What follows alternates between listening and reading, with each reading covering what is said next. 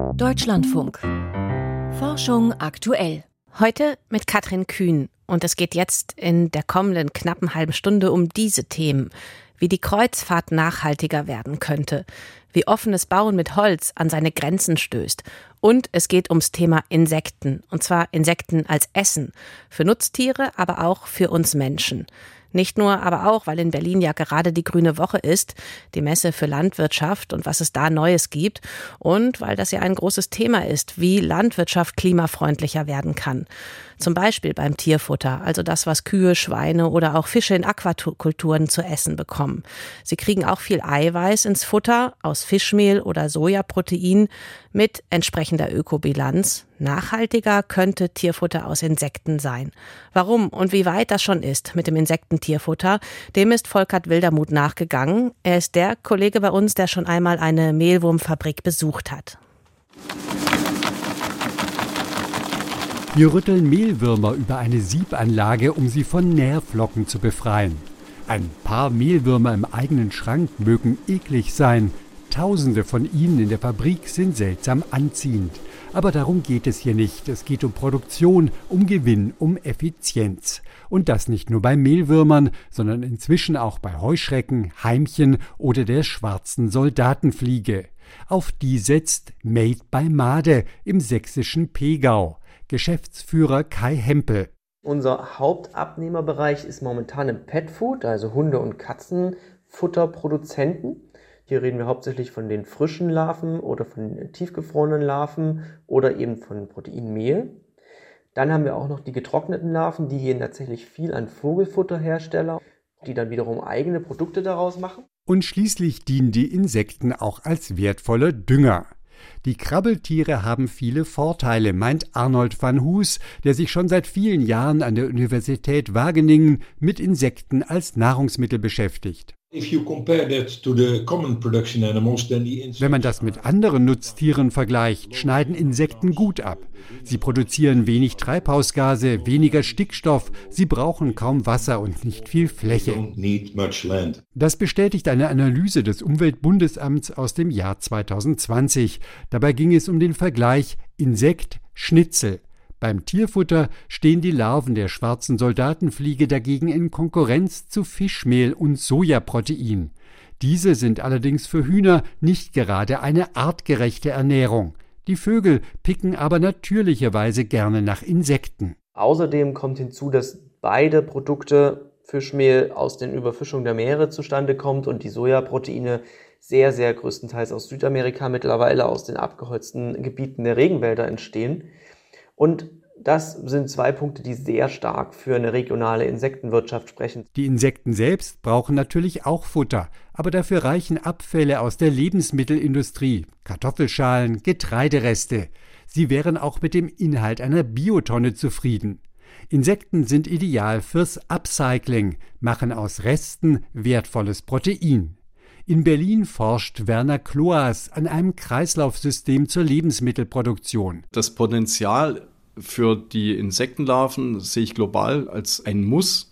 Das ist nämlich extrem hoch, wenn man sich im Klaren ist, dass ungefähr ein Drittel aller Ernten verdirbt, vor allen Dingen in Entwicklungsländern. Aber das sind sozusagen Biomassen, die man einfach über solche Soldatenfliegenlarven sehr gut aufarbeiten könnte und hätte dann also einen Gewinn Richtung Protein, Fett, Kohlehydrate. In Europa sind Insekten seit 2017 als Bestandteil von Fischfutter zugelassen. In seinen Versuchen hat Werner Kloas allerdings festgestellt, dass nicht jede Fischart gleich zuschnappt. Das konnte zu 100 Prozent erfolgreich umgesetzt werden bei dem Nilbarsch, dem Tilapia, aber auch beim Karpfen. Andere haben dann wieder so ein bisschen ja, Vorbehalte. Das heißt, das schmeckt denen offensichtlich nicht ganz so gut. Das hängt aber auch einfach mit der Biologie der Fische zusammen. Aber auch wählerischen Arten kann man ohne Probleme Futter geben, das zur Hälfte aus Insekten besteht. Seit 2021 dürfen in der EU auch Schweine und Hühner mit Insekten gefüttert werden. Hier gibt es noch einen weiteren Vorteil. Arnold van Hus. Es könnte für Nutztiere gesund sein, Insekten zu fressen. Der Panzer ist aus Chitin, das stimuliert das Immunsystem in Tieren und auch in Menschen. Und die schwarze Soldatenfliege enthält viel Laurinsäure, das verhindert Durchfall bei Schweinen. Es spricht also viel für Insekten als Tierfutter.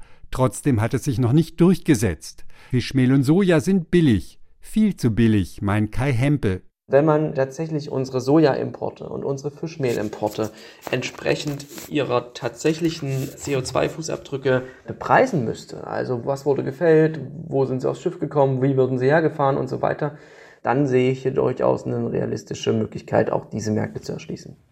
Volkert Wildermuth mit einem Blick auf die Tierfutterbranche und wie sie auf Insekten setzt. Und was ist mit uns Menschen?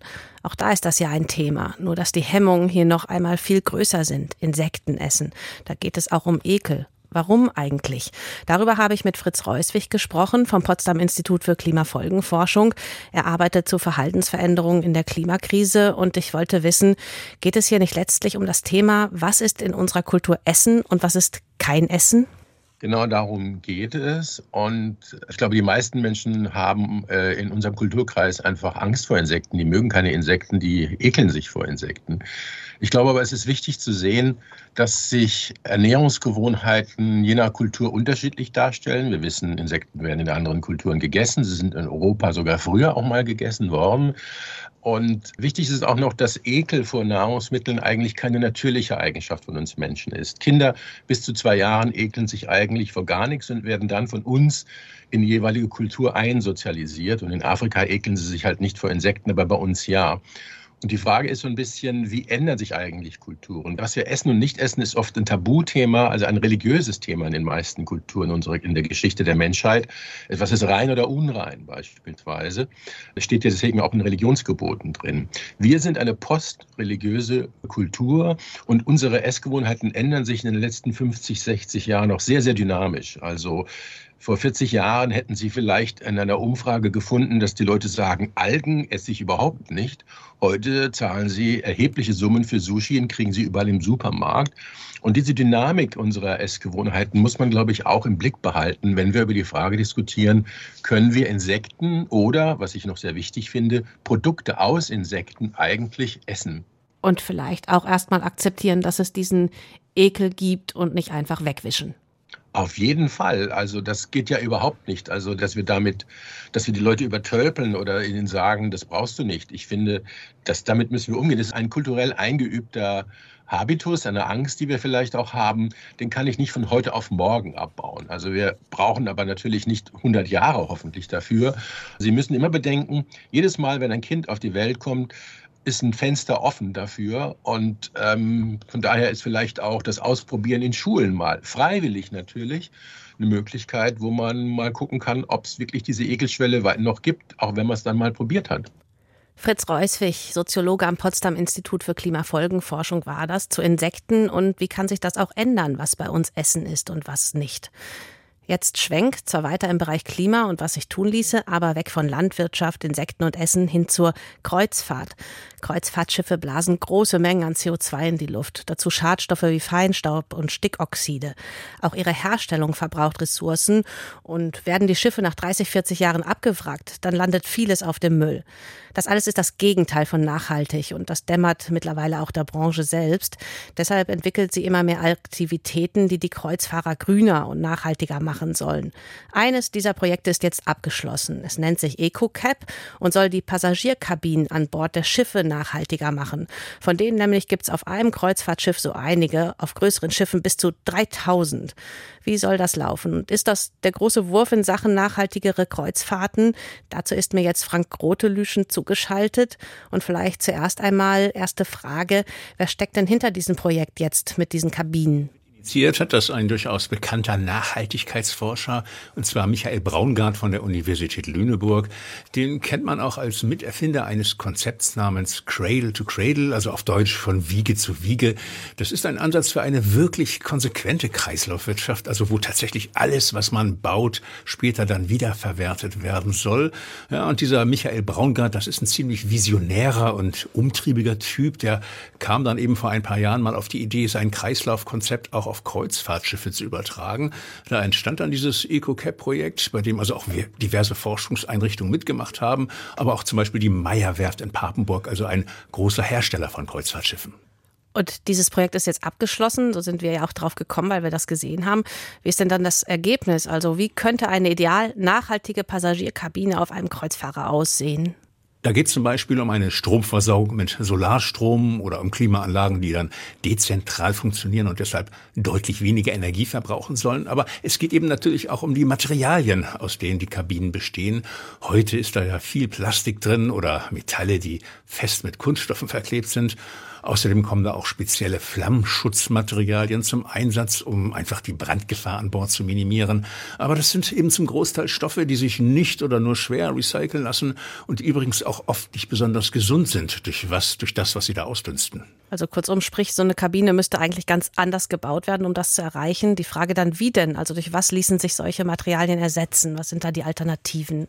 Ja, das ließe sich ersetzen zum Teil durch Naturmaterialien wie Holz oder auch Wolle. Also Wolle ist schwer entflammbar und würde sich im Prinzip als Flammschutz eignen.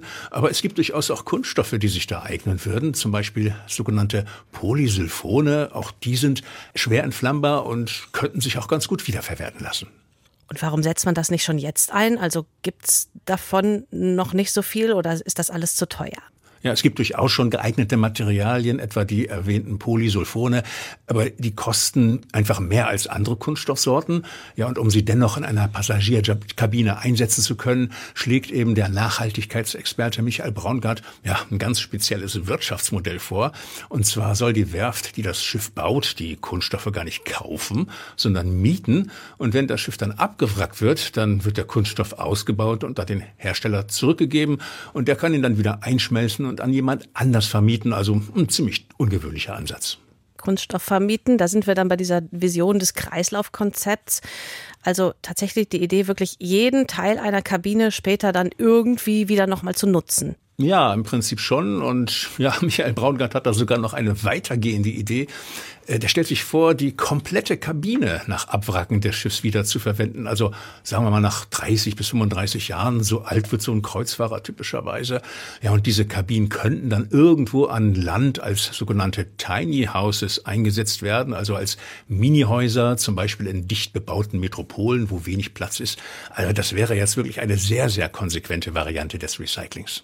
Ich stelle mir das gerade vor, Kreuzfahrtkabinen als Tiny-Häuser ähm, könnte ja ein Trend werden. Ähm, aber jetzt mal Strich drunter, ganz ehrlich, so schön das klingt, selbst wenn das kommen wird und wir haben eines Tages, also sagen wir mal in zehn Jahren, die komplett recycelbare Passagierkabine. Die Kreuzfahrt, die Kreuzfahrtschiffe selbst, die sind damit noch lange nicht nachhaltig, ne? Also auf keinen Fall muss man sagen, denn äh, bislang fahren diese Schiffe ja mit Diesel oder Flüssigerdgas und stoßen eben große Mengen an CO2 aus. Also laut Umweltbundesamt können bei einer siebentägigen Mittelmeerkreuzfahrt bis zu 1,9 Tonnen CO2 pro Person anfallen. Also das ist ungefähr der durchschnittliche Jahresausstoß eines Autos. Und ein Kreuzfahrtriese besteht hier auch aus viel Stahl und auch bei der Stahlherstellung wird jede Menge CO2 frei. Nun wird zwar schon länger an grünem, klimaneutralem Stahl gearbeitet, und auch an alternativen Treibstoffen wird gearbeitet. Aber bis das mal alles in ausreichenden Mengen vorhanden ist, da wird es wohl noch zehn Jahre dauern, vielleicht sogar 20 Jahre. Ja, und erst dann würde eine Kreuzfahrt, also kombiniert eben mit diesem konsequenten Recycling, so einigermaßen nachhaltig sein. Long way to go nachhaltige Kreuzfahrtkabinen, aber die großen Klimaziele sind da noch in weiter Ferne. Frank Rote-Lüschen, vielen Dank jetzt hierfür. Und jetzt gucken wir auf Bauen mit Holz. Das ist ein Trend, es ist nachhaltiger als zum Beispiel Beton. Jeder fünfte Neubau in Deutschland besteht inzwischen überwiegend aus Holz. Und ebenso ein Trend ist offenes Bauen, große Räume ohne störende Säulen oder Wände. Und Holz stößt hier an seine Grenzen. Das kennt wahrscheinlich jeder aus Gebäuden mit Holzdecken, schon mal mitbekommen, oben drüber läuft wer rum oder es toben Kinder oder man wohnt selbst in seinem Haus. Da fühlt man sich dann direkt wie live dabei manchmal. Was also tun und wo sind die Grenzen für zum Beispiel neue Bauvorgaben? Dazu forscht ein Team in Süddeutschland und Veronika Reinhold hat sich die Problemlage erklären lassen. Man kann das sich sehr gut vorstellen, wenn man über eine Decke geht oder wenn man hüpft auf einer Decke oder eine andere Person, dann kann man diese Schwingungen eben spüren. Und es geht darum, dass die anderen Personen sich nicht gestört fühlen durch diese spürbaren Schwingungen. Patricia Hamm von der Hochschule Biberach. Sie erforscht, wie man die Schwingungen bei Holzdecken reduzieren oder gar stoppen kann. Ein Problem, von dem sowohl Alt- als auch Neubauten betroffen sind. Doch früher galt, so hoch wie der Baum, so lang das Brett. Heute kann ein Balken durch Schichtholz nahezu endlos lang werden. Das ermöglicht wiederum offenes Wohnen, also Küche, Wohn- und Esszimmer in einem oder große Büroräume ohne Säulen. Und genau da liegt das Problem. Die größeren Spannweiten führen zu einer kleineren Frequenz. Das heißt, die Decke schwingt weniger oft pro Sekunde auf und ab und lässt sich dadurch leichter anregen. Anders gesagt, einfaches Laufen genügt schon, um eine größere Decke ordentlich zum Schwingen zu bringen. Natürlich gibt es Vorgaben, um diese Schwingungen in einem kaum spürbaren Messbereich zu halten. Doch bei großen Spannweiten von über acht Metern kommt alles an seine Grenzen. Genau das ist der Punkt. Wenn man die gleiche Frequenz haben möchte wie bei den kurzen Spannweiten, müsste man sehr, sehr hoch bauen und, und das ist dann unwirtschaftlich. Dickere Balken wären eine Lösung, aber das geht ins Geld. Wie ginge es also anders? Mit mehr Masse auf der Decke? Ham und ihr Team haben dazu eine Deckenkonstruktion aus Holz gebaut. 12 mal 12 Meter, mit allem, was beim Hausbau auch verbaut wird. Das Gewicht, inklusive Trittschallplatten und Estrich, knapp 60 Tonnen.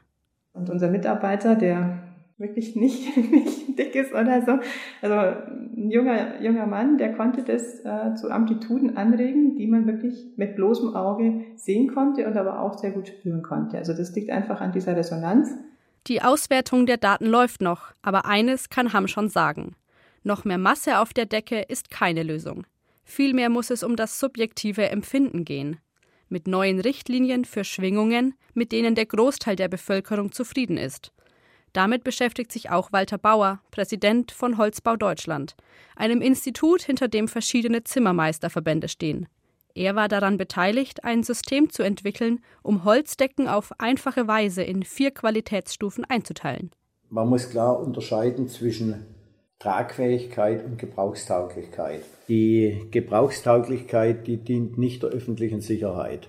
Die Tragfähigkeit sehr wohl. Und deswegen muss die Bauaufsicht da den Daumen drauflegen. Bei der Gebrauchstauglichkeit ist es nicht nötig. Das ist wie beim Autokauf, entscheidet sich jemand für einen Kleinwagen, für eine Mittelklasse oder für die Oberklasse. Sprich, Sicherheit geht vor. Bei allem anderen entscheidet das persönliche Empfinden. Doch mit einer höheren Qualitätsstufe steigt auch der Holzverbrauch exponentiell. Neben der Kosten ist das auch eine Nachhaltigkeitsfrage. Hamm verfolgt in ihrer Forschung daher einen neuen Ansatz, sogenannte Schwingungsdämpfer, wie sie bereits auch im Brückenbau eingesetzt werden. Das Prinzip, die Dämpfer nehmen der Decke die Schwingungen quasi ab. Ein tatsächlicher Durchbruch ist damit aber noch nicht in Sicht. Geht man nur wenige Schritte, ist die Anregung für den Dämpfer zu klein, er reagiert nicht. Zudem gibt es bislang nur eine vage Vorstellung davon, wie die Dämpfer aussehen sollen. Auch Anzahl und Positionierung sind unklar. Ist Holz als Baustoff für Decken schlicht ungeeignet? Jedes Bauwerk und jeder Baustoff kann schwingen und schwingt auch. Und im Holzbau haben wir das Thema, dass es ein sehr leichter Baustoff ist und deswegen die Amplituden, die Schwingungsamplituden eher größer sind und deswegen auch eher wahrgenommen werden. Aber prinzipiell kann jeder Baustoff schwingen. Nicht immer lassen sich alle Probleme lösen. Heißt hier also, wer offenes Bauen mit Holz, wer das will, der muss bei Geräuschen das eine oder andere in Kauf nehmen. Und damit jetzt Zeit für die weiteren Meldungen aus der Wissenschaft mit Anneke Meyer. Und passend zu unserem Schwerpunkt heute geht es los mit einer neuen Verordnung zu Insekten als Essen. Denn jetzt werden Hausgrillen auch in Lebensmitteln für Menschen zugelassen. Das entsprechende EU-Gesetz tritt morgen in Kraft. Die auch Heimchen genannten Hausgrillen dürfen dann gefroren, getrocknet oder als Pulver in der Lebensmittelherstellung verwendet werden. Ab Donnerstag gilt das dann auch für die Larven des Getreideschimmelkäfers. Für zwei weitere Insektenarten gibt es schon seit 2021 eine EU-Zulassung. Was hier gewöhnungsbedürftig ist, ist in vielen Regionen der Welt ganz normal. Insekten sind gute Eiweißlieferanten. Knapp 70 Gramm Protein stecken in 100 Gramm Hausgrille. Bei Getreideschimmelkäfern ist es etwas weniger. Auch unter Umweltaspekten sind Insekten wertvolle Lebensmittel. Die CO2-Bilanz für Geflügelfleisch ist dreimal höher, bei Rindfleisch entsteht sogar 20 mal so viel CO2. 2022 war das Jahr mit dem meisten Sonnenschein seit Beginn der systematischen Wetteraufzeichnung. Ein Grund zur Freude ist das nicht. In seiner Klimabilanz für das vergangene Jahr berichtet der Deutsche Wetterdienst, dass die Jahresmitteltemperatur in Deutschland bereits um 1,7 Grad gestiegen ist. Die Hitzeperioden, die wir inzwischen erleben, sollten nach der Vorhersage von Klimamodellen eigentlich erst in ein paar Jahrzehnten eintreten. Die Anpassung an den Klimawandel sei teuer und nur begrenzt möglich, schreiben die Wissenschaftler des Wetterdienstes. Klimaschutz müsse ernster genommen werden. Tierversuche sind in den USA bei der Entwicklung von Arzneimitteln nicht mehr Pflicht. Damit fällt die Vorschrift, dass Medikamente erst an Tieren getestet werden müssen, bevor sie in einem Versuch mit Menschen benutzt werden dürfen. Stattdessen dürfen alternative Verfahren wie etwa Multiorganchips eingesetzt werden. Verboten sind die Tierversuche durch die Neuregelung nicht. Die Europäische Arzneimittelbehörde EMA wird sich der amerikanischen Entscheidung vorerst nicht anschließen. Sie hält Tierversuche noch nicht für komplett verzichtbar. Zuerst müsse noch geprüft werden, dass die Tierversuchsalternativen wirklich sicher sind. Ein Expeditionsteam hat in der Antarktis einen ziemlich großen Asteroiden gefunden. Der extraterrestrische Brocken wiegt fast 8 Kilo. Zum Vergleich, die meisten Meteoriten, die Expeditionsteams mit nach Hause bringen, liegen eher zwischen 10 und 15 Gramm. Die Suche nach Weltraumgestein ist in der Antarktis besonders ergiebig. Spezielle Eisbewegungen sorgen dafür, dass es an einigen Stellen zu lokalen Meteoritenanreicherungen kommt. Ein gesteigertes Risikoverhalten in der Pubertät ist keine Frage der Erziehung. Wenn Eltern von Heranwachsenden manchmal das Gefühl haben, mit einem wilden Tier unter einem Dach zu leben, ist das nicht ganz aus der Luft gegriffen. Eine Studie im Fachmagazin Experimental Psychology liefert Hinweise darauf, dass pubertierende Schimpansen und pubertierende Menschen ein ähnliches Risikoverhalten haben. Untersuchungen mit Schimpansen im Freiland zeigen, dass die Jungtiere genau wie Jugendliche eher bereit waren, für eine Belohnung ein Risiko auf sich zu nehmen als erwachsene Tiere. Das Verhalten sei also nicht von den Eltern geprägt, sondern von der Evolution in die Wiege gelegt, schlussfolgert das Forschungsteam. Kohlenstoffisotope verraten, wie viel Plastik von Bakterien abgebaut wird. Dass es Bakterien gibt, die Plastik verstoffwechseln und zu CO2 abbauen, weiß man schon länger. Wie viel Kunststoff die Einzeller verschwinden lassen, haben Wissenschaftler bisher aber nur schätzen können. Im Fachjournal Marine Pollution Bulletin stellt ein Forschungsteam aus den Niederlanden jetzt eine Methode vor, mit der sie den Stoffwechselprozess tatsächlich messen können. Das Team stellte dafür ein spezielles Plastik her, das mit dem schweren Kohlenstoffisotop C13 markiert war. Damit fütterten sie die Bakterien. Dann maßen sie den Anteil schwerer Kohlenstoffisotope im CO2, das die Bakterien bildeten. Den Ergebnissen zufolge können die Bakterien bis zu 1,2 Prozent des Plastiks, das ihnen zur Verfügung steht, pro Jahr abbauen. Um zum Beispiel das Problem der Plastikverschmutzung in den Ozeanen zu lösen, ist das aber nicht genug. Anneke Meyer mit den Wissenschaftsmeldungen. In der Sternzeit nichts mit Insekten, sondern es geht um einen unserer nächsten Nachbarsterne. Sternzeit, 23. Januar. Sirius, hellster Stern ohne Rätsel. In den späten Abendstunden funkelt im Süden ein blau-weiß-rötlicher Stern. Sirius im großen Hund, der hellste Stern am Nachthimmel. Er hat etwa die doppelte Sonnenmasse und sendet 25 mal mehr Strahlung aus als unsere Sonne. Dass er unseren Himmel dominiert, liegt vor allem an der geringen Entfernung von nicht einmal neun Lichtjahren. Sirius gehört zu unseren zehn nächsten Nachbarsternen. Das markante Funkeln ist nur ein Effekt unserer Atmosphäre. Durch Luftströmungen unterschiedlicher Temperatur werden immer wieder die Lichtstrahlen der Sterne gebrochen, was wir als buntes Flackern wahrnehmen. Dies fällt bei Sirius besonders auf, weil er sehr hell ist und recht tief an unserem Himmel steht. In den Tropen zieht er durch den Zenit und leuchtet dabei viel gleichmäßiger. Sirius ist ein Doppelstern sein Begleiter Sirius B ist ein weißer Zwerg, der Rest eines Sterns, der einst noch heller war als Sirius A. Der Begleiter ist nur in einem großen Teleskop zu sehen und umkreist den Hauptstern in etwas mehr als 50 Jahren. Bis heute kursiert das Gerücht, der Stamm der Dogon in Westafrika feiere alle 50 Jahre ein großes Siriusfest und müsse daher von außerirdischen Besuchern astronomisches Fachwissen erworben haben. Doch es gibt kein Sirius-Rätsel. In den 1930er Jahren hatten Ethnologen unsauber gearbeitet und einige Informationen der Dogon sehr einseitig interpretiert. Dort war nichts vom unsichtbaren Begleiter bekannt. Er funkelt gemeinsam mit Sirius noch bis April am Abendhimmel. Das war es für heute von Forschung aktuell. Ich bin Katrin Kühn und sage Danke für Ihre Zeit.